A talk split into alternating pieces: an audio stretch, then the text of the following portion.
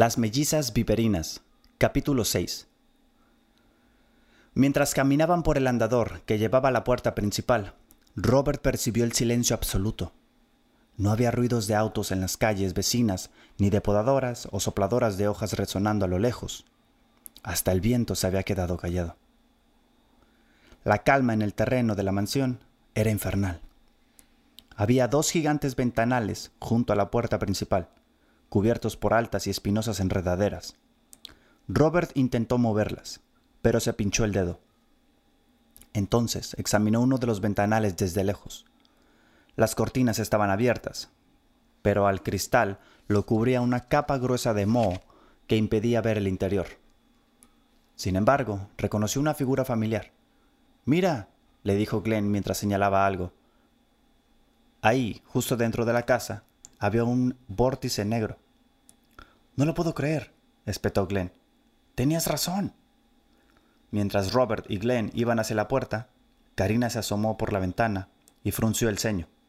Esperen, chicos. No es lo que ustedes creen. Pero ya era demasiado tarde. Robert y Glenn habían abierto el gigantesco portón y estaban entrando al vestíbulo. Era un espacio típico de casas antiguas de ese estilo, con chimenea de piedra, un impresionante candelabro de cristal y una enorme escalera que llevaba al segundo piso. Sin embargo, lo más impresionante del vestíbulo eran los magníficos tapices. Eran en total seis enormes retratos tejidos que se extendían del piso al techo. Uno mostraba una pirámide gigantesca encima de la cual flotaba un ojo, como la imagen de los billetes de un dólar, pero rodeada de, un, de hombres y mujeres vestidos con túnicas rojas, como antiguos romanos.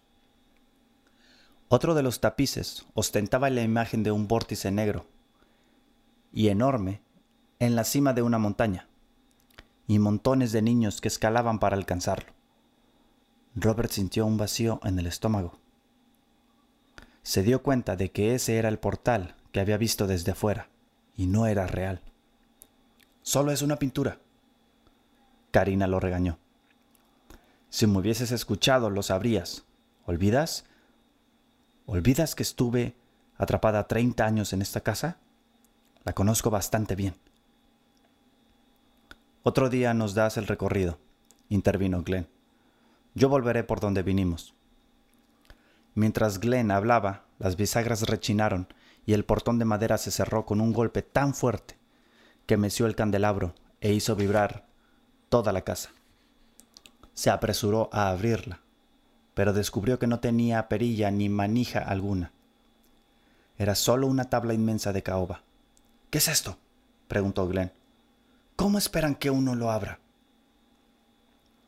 Se supone que no puedes entrar, contestó Karina. Esa es la idea. Entrar es fácil, salir es otra historia.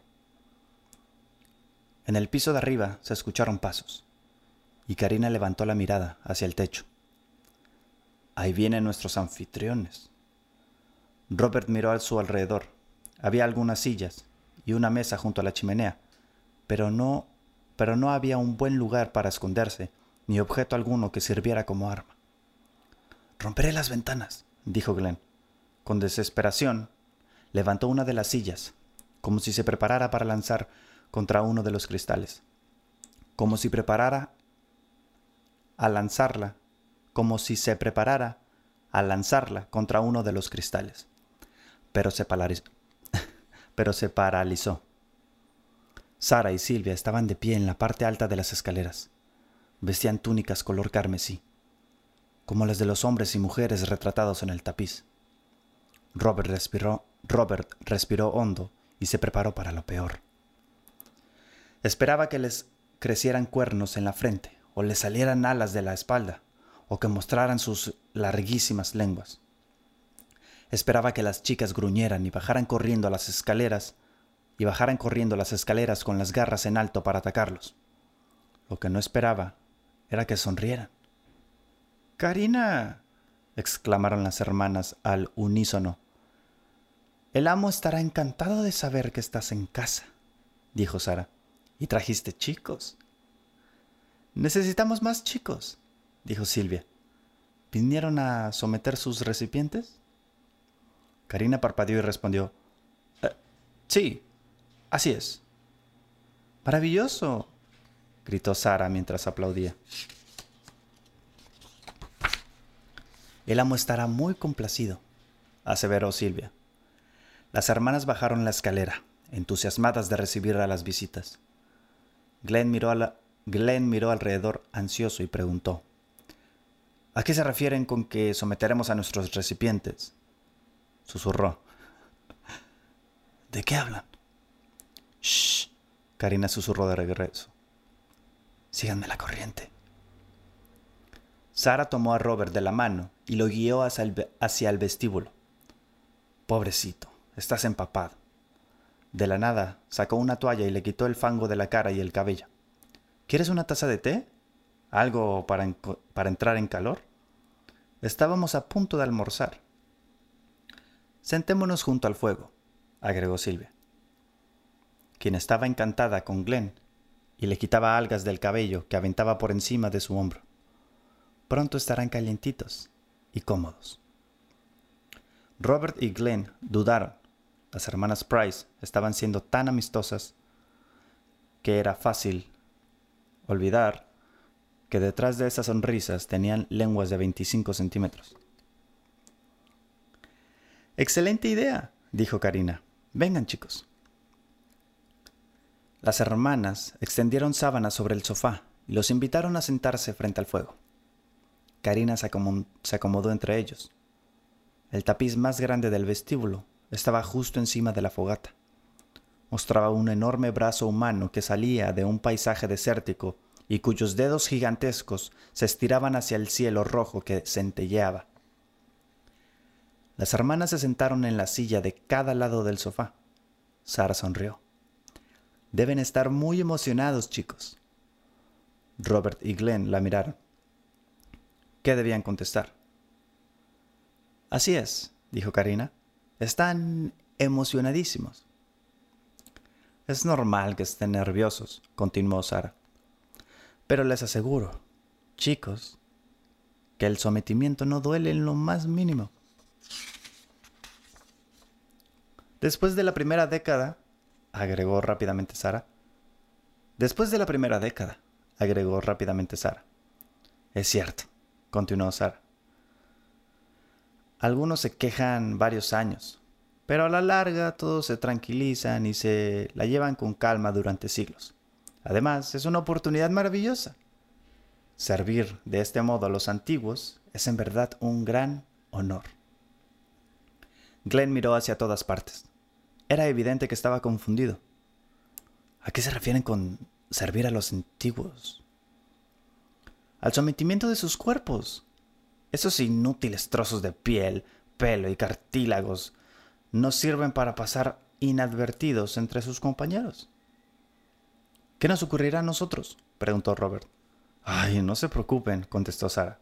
En el sótano tenemos una habitación muy linda para ustedes. Es más bien una urna, corrigió Silvia. Sí, una habitación pequeña en forma de urna, dijo Sara. Estarán tan cómodos que nunca querrán irse. Aún se pudieran, agregó Silvia. Deben estar muy orgullosos. Robert intentó atar cabos.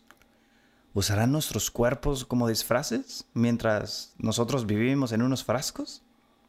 Son pioneros, exclamó Sara. A la larga poseeremos a todos sus compañeros, pero ustedes, chicos, son los primeros. El amo recordará su lealtad cuando la gran guerra haya terminado. Bueno, bueno, dijo Silvia con entusiasmo. Ah, ahora tomemos té. Tomó una campanilla que estaba en la mesita a su lado y la hizo sonar cuatro veces de forma distintiva. Robert miró hacia todas partes buscando una manera, una manera de salir del problema. La puerta principal no funcionaba, las hermanas Price los flanqueaban, incluso si pudieran escapar de ellas, no tenían idea de a dónde ir. Una puerta se abrió de pronto y entró al vestidor una anciana encorvada. Tenía una bandeja antigua de mimbre con una tetera de cerámica y cuatro pequeñas tazas. Mientras las acomodaba en la mesa, Robert la reconoció. Era la señora Lavinia. la sospechosa bibliotecaria del carrito desvencijado de madera. Pero ella no parecía reconocerlos. Gracias, Claudine, dijo Sara. Sírveles primero a los caballeros, por favor. Como usted diga, susurró. Alzó la tetera y llenó las tazas con un fango aceitoso negro. Olía como una mezcla de gasolina y agua del estanque de afuera. ¿Qué tipo de té es este? preguntó Glenn. Larval, contestó Silvia. Se prepara aquí mismo, en el invernadero. Robert se asomó al interior de la taza. En la superficie flotaba una cabeza bulbosa con una larga cola delgada. Era un renacuajo gigante que lo miraba fijamente. Silvia tomó su taza, agarró al renacuajo por la cola y se lo metió entero a la boca como si fuera una cereza y lo masticó despacio para saborearlo. Robert escuchó cómo crujían los huesos del animal en su boca. Mmm. Levantó la taza y continuó. Sírveme más, Claudine. La señora Lavinia se inclinó para llenarle la taza, pero la mano le tembló y derramó una gota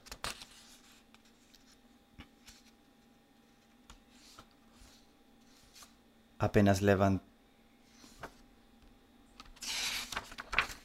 y, derramó una gota de té sobre la túnica de Sara. Esta gruñó y se, le, y se levantó de su silla. Mamífero estúpido. Lo lamento, se excusó la señora Lavinia. Dio un paso, un paso hacia atrás y perdió el control de la bandeja, la cual cayó junto con la tetera dentro de la chimenea. Salió una llamarada que se elevó por salió una llamarada que se elevó por encima del borde y quemó la parte inferior del tapiz. Sara se acercó para apagar las llamas con una toalla, pero la torpe señora Lavinia le bloqueaba el camino. Entre disculpas y súplicas de perdón. Sara se acercó para apagar las llamas con una toalla, pero la torpe señora Lavinia le bloqueaba, le bloqueaba el... Sara se acercó para apagar las llamas con una toalla, pero la torpe señora Lavinia le bloqueaba el camino, entre disculpas y súplicas de perdón. ¡Muévete! Inútil saco de huesos, gritó Sara, antes de que toda la casa arda en llamas. Robert sintió un leve golpe en la muñeca y notó que Glenn y Karina ya se habían levantado. Se apresuró a alcanzarlos. ¿A dónde vamos? preguntó. No importa, dijo Karina. Corran. Glenn abrió la puerta más cercana y entraron a un pasillo corto con otras cuatro puertas. Glenn eligió la primera, por la cual entraron a una gran cocina con docenas de alacenas y gabinetes. Robert corrió hacia la puerta de la salida, del otro lado de la cocina, pero esta tampoco tenía manijas ni perillas. No había forma de abrirla. Métete en un gabinete, le dijo Glenn. Eso nunca. Robert se negó. Seremos presa fácil. Tenemos como cinco segundos para escondernos, dijo Karina. En cualquier momento entrarán furiosas por la puerta. Sobre la encimera, que estaba en medio de la cocina, había una gran olla metálica con un con un tabique sobre la tapa. Robert no entendía por qué alguien tendría un tabique en la cocina, hasta que escuchó los arañazos. Había algo dentro de la olla que daba zarpazos al metal. Robert agarró el tabique. ¿Qué haces? le preguntó Glenn. No hay tiempo. Pero está atrapado, dijo Robert. ¿No lo, ¿No lo podemos dejar? Apenas levantó el tabique cuando la tapa cayó al suelo y un gato empapado salió de un brinco y corrió hacia el, hacia el pasillo, dejando tras de sí un rastro de fango podrido. La peste era insoportable. Es la marinada, explicó Karina. No lo gritó, lo explicó. Es la marinada, explicó Karina de nuevo. No sé cómo soportan su sabor. La puerta de la cocina se abrió y entró la señora Lavinia. Tenía el rostro enrojecido y el vestido cubierto de hollín. ¡Qué niños tan tontos! ¡Tontos! les gritó. Deben irse. De inmediato abrió la puerta de una de las alacenas, la cual en realidad no era una alacena. Parecía ser una ventana con un pozo vertical, una especie de hueco de ascensor en miniatura, que descendía hacia el centro del edificio. Entren, les indicó. Nos caeremos, protestó Robert. Eso es lo que menos debe preocuparles. ¡Entren! Karina fue la primera, y luego Robert. Metió primero los pies y dejó que sus piernas se balancearan sobre el espacio vacío. La señora Lavinia hizo que se apresuraran. Vamos, insistió. Déjate caer. En lugar de obedecerla, puso la mano de cada lado del hueco, con la idea de ir descendiendo poco a poco. Pero la gravedad hizo lo suyo y obligó a caer de todas formas. Y lo obligó a caer de todas formas. Los muros del pozo se veían borrosos. Robert se abrazó para protegerse, pues esperaba que al caer de pie el impacto le destrozara las rodillas y los tobillos.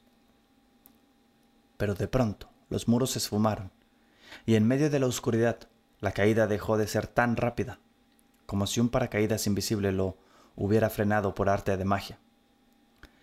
Se volteó y puso las manos al, frente para evitar golpearse la boca. Cayó de tumbo sobre un frío piso de baldosas. Se giró sobre la espalda y notó que estaba en una especie de baño.